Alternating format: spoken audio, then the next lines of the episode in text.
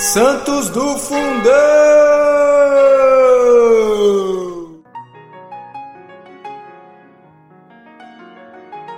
Oi, pessoal! Hoje nós vamos ouvir um pouquinho sobre Santa Gema Galgani.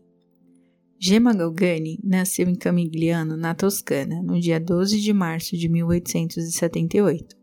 O pai farmacêutico e a mãe tiveram oito filhos, os quais educaram cristamente, de início no próprio lar, depois deixando a cidade nas escolas de Luca. Gema, aos dois anos, já estava semi-interna na instituição Valine. Disse dela um dia a mestra: Jamais a vi chorar ou questionar. Embora de temperamento ardente, conservava-se imperturbável diante dos elogios e das repreensões. Aos cinco anos, a menina já lia correntemente o ofício da Santa Virgem com incomum penetração e a mais vívida piedade. E não era para menos, uma vez que a mãe, a senhora Galgani, sabia levar os filhos pelo caminho do amor, da doçura, da contemplação do mistério da cruz, e mais ainda, acenava-lhes com delícias que gozaria depois dessa vida no céu. Aquela piedosa mulher levada pela tuberculose, faleceu quando Gema entrara nos oito anos. Aos 17 anos, a jovem deixava a instituição e se dava aos cuidados da casa, à educação dos irmãos. O amor pelos pobres manifestado em Gema desde os primeiros tempos deu de se expandir agora que tinha o governo da casa, e a despensa constantemente era visitada e saqueada. Um dia, tal os desvelos da jovem para com a pobreza, o pai, chamando-lhe, fez ver que caminhar naquele passo iria arruiná-lo. Gema levava intensa vida interior. Jesus lhe aparecia, mas nunca aos olhos do corpo. Disse-lhe uma feita: Minha filha, eu sempre avivarei em ti o desejo do céu, mas deverás suportar a vida com paciência. A paciência, em verdade, havia de ser mesmo muito necessária. A jovem dona de casa, vítima de dolorosíssima doença dos ossos do pé, logo totalmente arcaria com todas as responsabilidades da família.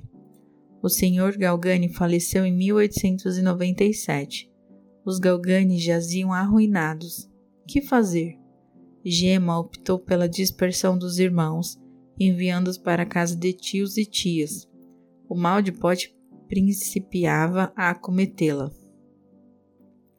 Depois de longos meses de martírio heroicamente suportado, foi mir miraculosamente curada por São Gabriel, que lhe apareceu. Sentindo-se chamada para a vida religiosa, hesitou. Demandaria as irmãs de São Camilo, as passionistas ou as visitandinas. Depois de muito pensar, resolveu-se pela ordem da visitação. Uma decepção, porém, esperava. O arcebispo, achando-a demasiadamente delicada de saúde, um tanto precária, interdisse a superiora recebê-la. Como para dar à esposa amada uma compreensão, Jesus lhe disse: Aprende a sofrer, porque o sofrimento ensina a amar. A 8 de junho de 1899, vigília da festa do Sagrado Coração, o Divino Mestre dignou-se conferir-lhe os estigmas. Então, regularmente, de quinta-feira para pela tarde até sexta-feira às 15 horas, as cinco chagas, abrindo-se, sangrava abundantemente.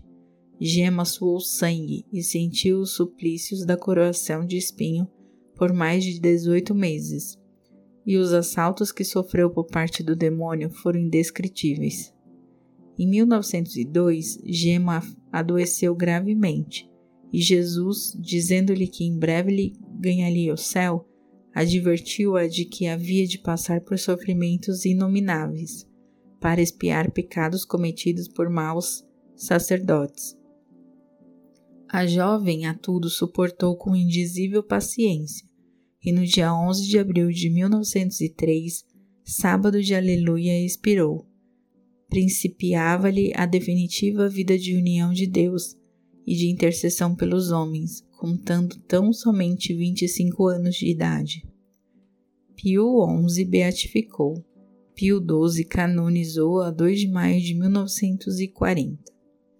Oi, pessoal! Se você achou interessante a história de Santa Gema, eu convido você a ouvir o episódio dos Santos do Fundão, em que detalhamos ainda mais a história dela. Temos um episódio muito especial sobre a vida de Santa Gema. Eu garanto que você vai gostar bastante. Então fica aí o convite neste dia de Santa Gema Galgani que você possa ouvir também o nosso episódio dos Santos do Fundão. Um grande abraço.